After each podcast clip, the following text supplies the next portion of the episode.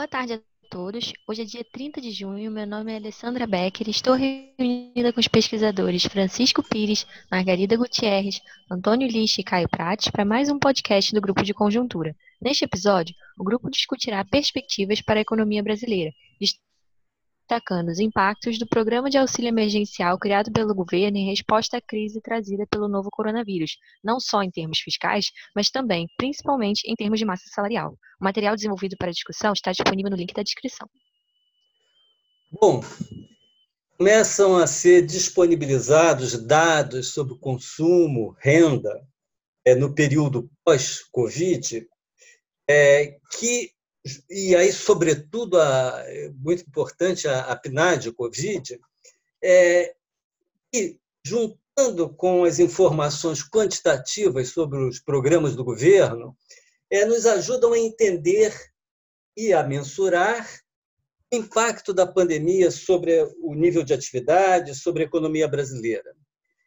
Mas nos dá elementos para pensar a trajetória do PIB neste ano, no ano que vem, quais vão ser os dilemas enfrentados pela economia, que, por sua vez, é, nos é, ajudam também a pensar nos dilemas da política econômica. O que, que a, como pode a política econômica trabalhar da forma mais eficiente possível para ajudar é, numa recuperação da economia futura que seja sustentável. Então, vamos começar aqui é, olhando é, esses dados, essas evidências empíricas é, mais recentes. Eu passo a bola aqui para a Margarida, em primeiro lugar. Bom, gente, nós temos aqui algumas novidades essa semana, que são, é, na verdade, a divulgação de uma pesquisa que o IBGE fez especificamente para o coronavírus, para medir impactos no mercado de trabalho para o, é, sobre o coronavírus, né? E os dados são verdadeiramente impressionantes. Eu vou aqui compartilhar a tela com aqueles que vão me ouvir pelo YouTube, né?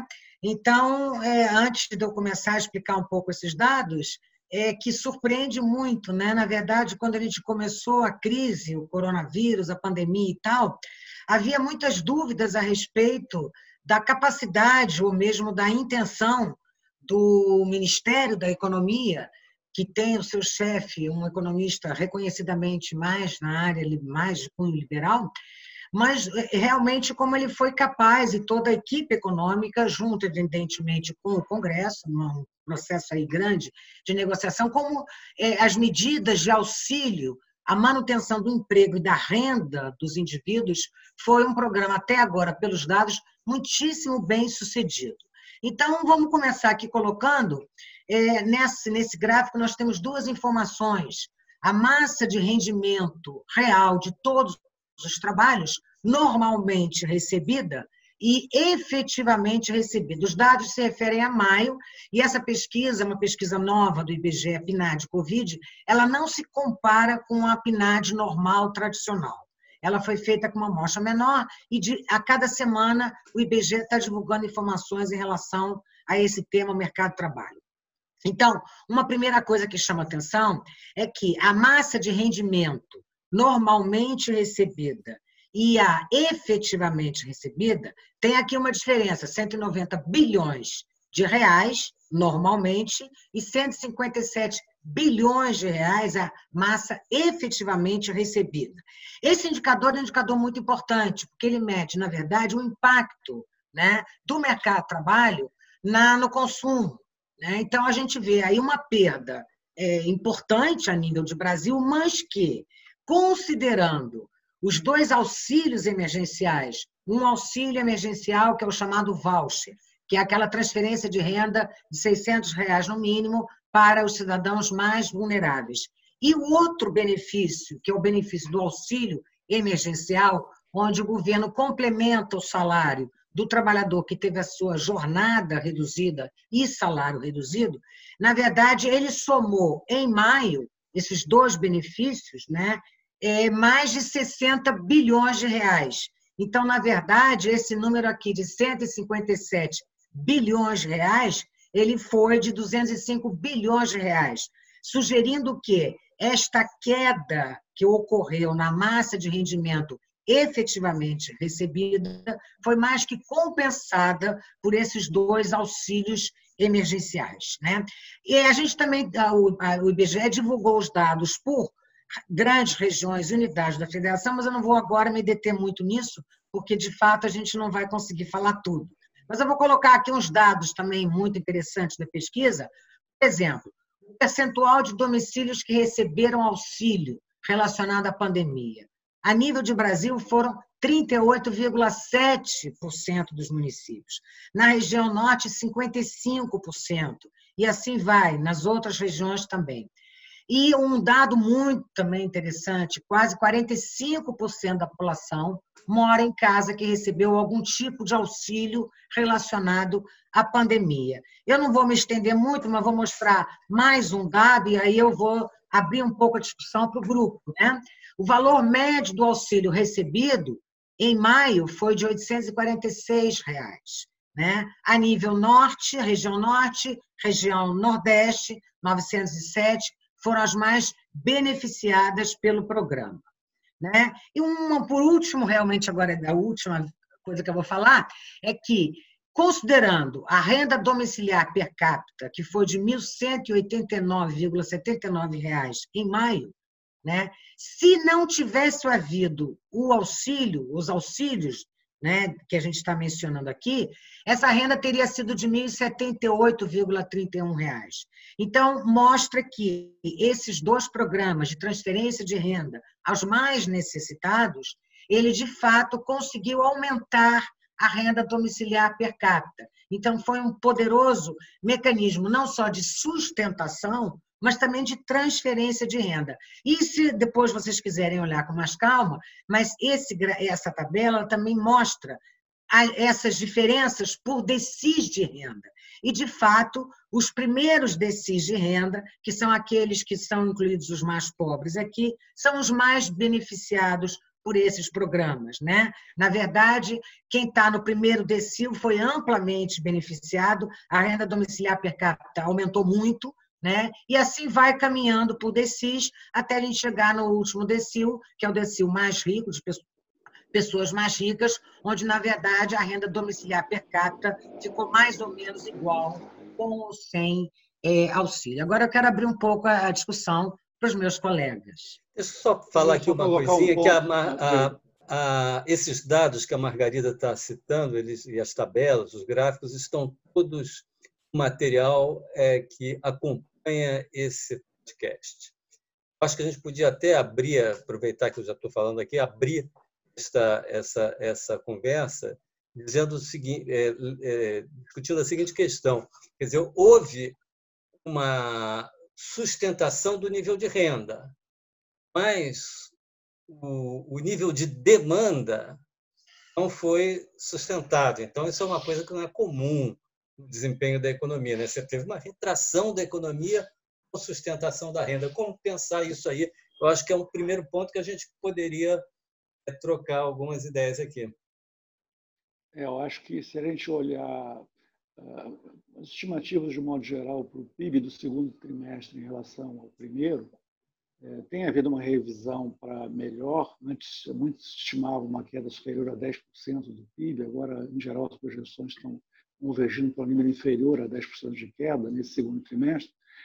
Mas, de qualquer maneira, é, é, há uma queda, mantém-se nas estimativas de diferentes analistas, uma queda muito significativa e um pouco maior que a do PIB, do consumo das famílias. Então, esse é o ponto, o primeiro ponto intrigante que o Francisco está levantando, é que, assumindo esse dado surpreendente que a Margarida apresentou, que, na verdade, a renda é, familiar, a renda a massa de rendimentos, na verdade, do, foi, grosso modo, mantida, porque a perda na, na, do trabalho foi compensada pelos programas de transferência de renda, em particular esse voucher dos 600 reais. Então, a questão é como é que isso se compatibiliza com uma queda do consumo que aparentemente ocorreu de forma bem significativa. E aí, só para colocar um primeiro ponto, depois eu volto para outras coisas mais adiante, é, um primeiro ponto é o seguinte, é, é, há duas questões aí. Primeiro, uma questão, é, uma parte do da queda do consumo está ligada à própria dinâmica da, pandemia, do ponto de vista de isolamento social, etc., etc., que torna o consumo muito mais restrito, de algum modo, por uma imposição da própria, do próprio processo de enfrentamento da pandemia. Agora, um outro processo que deve estar em curso é uma que a gente chamaria, muitos anos estão chamando de poupança precaucional na medida em que é, você tem uma situação onde não só existe muita incerteza ainda no ar, como ah, as, as, famílias que estão recebendo esse auxílio muito expressivo do governo, esse, essa, do da transferência de renda, é, é, sabem que esse é um benefício temporário, que eventualmente pode ser renovado, mas não é um benefício permanente. Então, é razoável imaginar que também, por essa razão, haja uma poupança precacional. Então, só para dar a partida, são dois elementos: o isolamento social dificultando objetivamente o consumo, a demanda de bens de consumo e bens e serviços. E, e a poupança precaucional são duas razões que podem levar a um descolamento entre renda protegida e consumo inquieto. Só para completar isso do Caio, quer dizer, o Caio falou do descolamento entre renda e consumo. Se a gente pensar o descolamento entre renda e produção, a gente poderia acrescentar um, um, um terceiro fator, né? porque o Caio falou da poupança precaucional, do, do, do efeito do, das medidas de isolamento e, de, e, e o medo das pessoas de, de saírem às ruas para consumir, principalmente no início da pandemia. O terceiro fator é a interdição da, oferta de inúmeros setores. Né? Setores foram interditados. Então, aí é a questão da. É um terceiro fator que se junta para explicar a queda da produção num contexto de sustentação da renda. Esse ponto que o, que o Caio levantou sobre eh, o que está acontecendo com a poupança das famílias é um tema central. Não? A maioria dos analistas tem, tem pensado que neste período de forte contração de renda, teríamos também uma contração da poupança das famílias. Não? O que o Caio e a Margarida estão sugerindo é que a, a diferença do que está sendo colocado por alguns analistas pode ser que esteja aumentando a poupança, pelo menos a nível agregado. Pode ser que em algumas famílias a poupança possa estar caindo, mas em outras subindo. Provavelmente em termos agregados deve estar eh, aumentando o que significa que deve estar tendo uma demanda adicional de ativos financeiros. Essa poupança deve estar se transformando para alguns mais pobres pode ser em caderneta de poupança ou em alguns investimentos eh, em alguns ativos financeiros. E esse tema se torna central para discutir depois na frente como será a recuperação da economia brasileira. Não? Esse, por isso que estamos levantando esse ponto central. Tá? ou seja, provavelmente a poupança, um aumento da poupança deve significar uma possibilidade de financiamento de eh, demanda agregada mais na frente, quando, por exemplo, o auxílio emergencial seja diminuído ou alguma das transferências do governo sejam reduzidas. Tá? Então, esse é um elemento que pode estar ajudando, digamos, a sustentar é, o nível de atividade numa transição que vai ter na economia entre o final da pandemia, o final de alguns auxílios emergenciais e é, a retomada da economia. Esse ponto do lixo é muito importante porque ele também ele, é, ele vai contra argumentos que têm sido usados por muitos economistas, que ao pensar uh, possíveis restrições a uma retomada mais significativa da economia no pós-Covid, é, quando olho para o lado das famílias, um argumento que tem sido muito usado é que as famílias, por conta da, da crise da pandemia, é, estariam despoupando, é, reduzindo a sua poupança financeira ou se endividando. E, e, essa situação financeira precária, associada a uma queda de renda compensada com despoupança ou com mais endividamento, faria com que as famílias no pós-Covid tivesse uma dificuldade natural a ampliar o consumo, porque o primeiro movimento delas, à medida que fosse entrando rendas futuramente, seria de recompor a situação, a situação financeira, seja reduzindo o endividamento, aumentando sua estabelecendo um nível desejado de poupança. Então, o, o argumento do ponto do lixo, que é, conversa com o que nós estávamos dizendo antes, o Francisco, Margarida e eu, é esse. É que, na verdade, pode ser que o quadro, por enquanto, embora a gente tenha que detalhar outras questões que nos preocupam, é, pode ser que esteja apontando para uma situação mais favorável do ponto de vista das famílias do que está vem sendo suposto em muitas análises sobre o pós-Covid essas duas coisas que o Caio acabou de colocar, se a gente adicionar uma terceira também, para a gente pensar na eventual recuperação do consumo das famílias. Né? Claramente está se formando agora, na pandemia, uma demanda reprimida por uma série de bens de consumo duráveis. Geladeira que quebrou, fogão que quebrou, que ficou velho, micro-ondas, enfim, a máquina de lavar. E esse fator também ele vai, deve ser adicionado na análise, na possibilidade de pensar numa recuperação do consumo, sendo é, é um fator adicional junto com os fatores que a gente já tem colocado aqui, né, para pensar na recuperação da economia brasileira.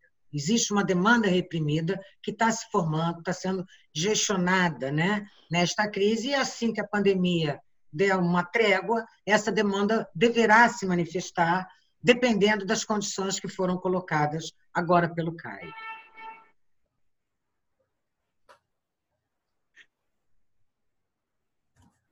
Sem, comecei a falar sem microfone. Ah. Tudo, para mim, é, sugere o seguinte, que a, a, a, política econômica vai ser algo assim muito eh, delicado, muito difícil, né? muito difícil você calibrar a política econômica é, no segundo semestre, no ano que vem, né? não é só uma questão, porque não, não se trata de uma questão de princípio. A política deve ser expansionista, contracionista, manter o auxílio emergencial muito tempo. Não é uma questão, é uma questão de você ir monitorando, né? É, o efeito líquido dessas duas forças contraditórias. De um lado, o, a, o aumento da, da renda né, e do emprego, deve ser lento, mas pode ser mais lento, mais rápido, etc. Tem que versus de outro lado a redução dos é, do, né, o, o desescalonamento, o phasing out, né, usando a expressão em inglês, da, das medidas de auxílio de renda que evidentemente não poderão é, se manter é, para sempre, sobretudo neste volume, né? Então acompanhar, monitorar isso e fazer implementar a política econômica adequada vai ser é um desafio enorme para evitar, é, de um lado, é, deixar a economia é, mergulhar na recessão de novo, e de outro, evitar que você tenha um descontrole fiscal da dívida pública que possa comprometer é, o desempenho futuro. Mas então, para eu finalizar aqui, eu gostaria de colocar uma questão que foi muito pessoal. Eu, quando olhei a pesquisa, comecei a olhar os dados, eu fiquei muito feliz, porque eu vi que, de fato, a gente teve um programa emergencial né, que sustentou a renda, sustentou o emprego e, enfim, fez essa, transição, essa, essa trajetória que a gente está vivendo um pouco menos dolorosa. Né? Os dados são muito, é, muito, muito bons. Né? Mas eu queria só comentar que esse ponto que o Francisco destacou, que vai se colocar para frente ainda esse ano, provavelmente a gente vai estar vivendo o auge disso no quarto trimestre, é o fato do, de uma redução significativa desses programas, mesmo que eles sejam estendidos e até para 2021, acho que é uma probabilidade crescente que isso ocorra, é, eles vão ter um formato muito mais reduzido do que esse atual. Então, ah, vai ter esse, essa questão que você chamou a atenção de monitorar é, como é que vai se, vai se vai estar sendo possível em que medida as famílias caminharem com as suas próprias pernas, ou seja, se a economia vai gerar empregos e rendas suficientes para que haja um mecanismo de compensação dessa perda de renda que vai acontecer inevitavelmente por uma redução do benefício do governo, se isso vai ser possível. E isso é importante não só do ponto de vista mais óbvio social, que é evidentemente uma coisa crucial a monitorar para a situação das famílias, eh, principalmente das mais vulneráveis, isso é um ponto crucial também por uma dimensão econômica. é, se de repente a combinação de menos benefícios do governo com recuperação muito lenta do emprego e renda acontecer, isso travaria, por o lado do consumo, a retomada do crescimento. Então, a discussão dessa questão vai se colocar mais no final do ano, para além da questão que foi, que é como ela surgiu no contexto da pandemia, de preservação de renda dos mais vulneráveis. A questão já vai estar conectada com manter estímulo para a retomada da economia não ser inteiramente travada pelo lado do consumo.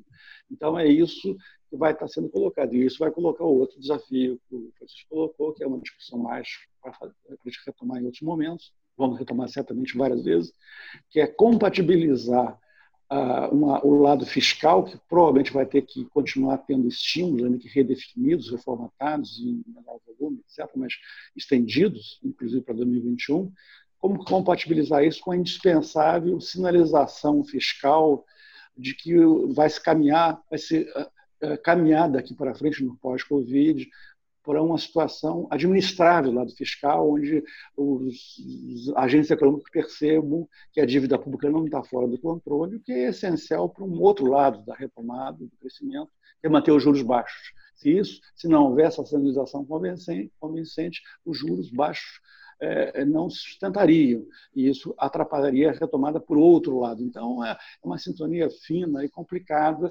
e são muitas questões que vão estar em jogo nesse processo é, é, a partir do medida que a gente vai caminhando para o final do ano, para o fim da Covid, para um outro mundo que vai ser de retomada do crescimento pós-Covid. Bom, hoje ficamos por aqui e uh, voltamos na próxima terça-feira com mais um podcast do Grupo de Conjuntura. Até lá!